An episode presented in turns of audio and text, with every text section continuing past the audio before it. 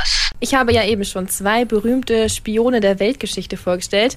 Max, jetzt wärst du eigentlich mal dran. Hast du noch eine gute Spionagegeschichte auf Lager? Ja, ähm, da hätte ich eine. Kennst du Matahari? Matahari, nee, noch nie gehört. Was hat er denn gemacht? Nicht der, das ist eine die. Matahari ist eine Frau. Sie ist äh, eine der bekanntesten Spioninnen der Weltgeschichte und das nicht nur, weil sie eine Frau ist. Also, wir sind jetzt in Paris der Zeit, in der Zeit des Zweiten Weltkriegs. Matahari kam eigentlich aus Holland und ist nach einer gescheiterten Ehe in Paris gelandet.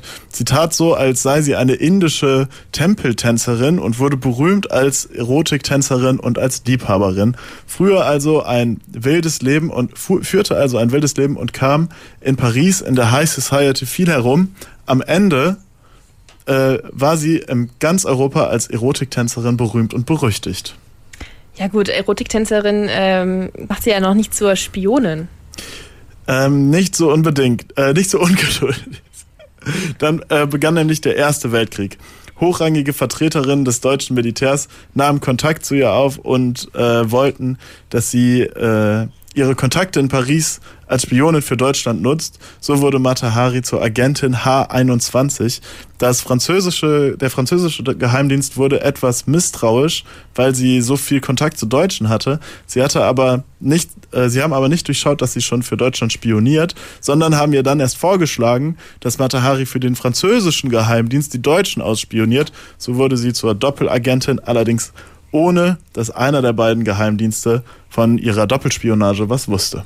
Ich kann mir das so richtig bildhaft vorstellen. Die geheimnisvolle erotische Tänzerin wickelt die französischen Offiziere um den Finger und tut so, ob sie deren Spionin sei und gibt dann in Wirklichkeit Informationen an die Deutschen weiter, die sie gesammelt hat, ähm, oder umgekehrt dann an die Franzosen. Also eine Hollywood-reife Geschichte, würde ich sagen. Ja, so wie du haben sich das, glaube ich, viele vorgestellt. Ist halt einfach eine gute Story, die Geschichte um Matahari, ist aber von vielen Legenden umwoben. Also, wenn man diese ganzen Legenden jetzt mal beiseite wischt und dahinter guckt, was übrig bleibt, dann bleibt da tatsächlich gar nicht so viel. Soweit man heute weiß, hat äh, Martha kaum Informationen herausfinden und weitergeben können.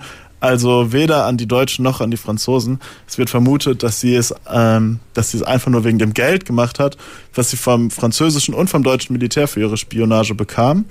Ähm, also eine Meisterspionin Spionin war sie jetzt nicht, aber vielleicht Überlebenskünstlerin. Na gut, die Realität sieht dann also nicht ganz so spektakulär aus wie die Fiktion. Ähm, aber war sie denn so wichtig für den Weltkrieg? Was die Informationen angeht, wahrscheinlich nicht. Aber sie, aber sie hatte auf jeden Fall einen Symbolwert. Als die Franzosen dann rausgefunden hatten, dass Matahari auch für Deutschland spioniert, wurde sie nämlich verhaftet und 1917 wurde sie dann in Paris erschossen. Die Franzosen zeigen, dass sie dabei bei Spionen hart durchgreifen und Matahari war ja auch eine äh, war ja auch bekannt in Paris und auch in ganz Europa. www.kölncampus.com www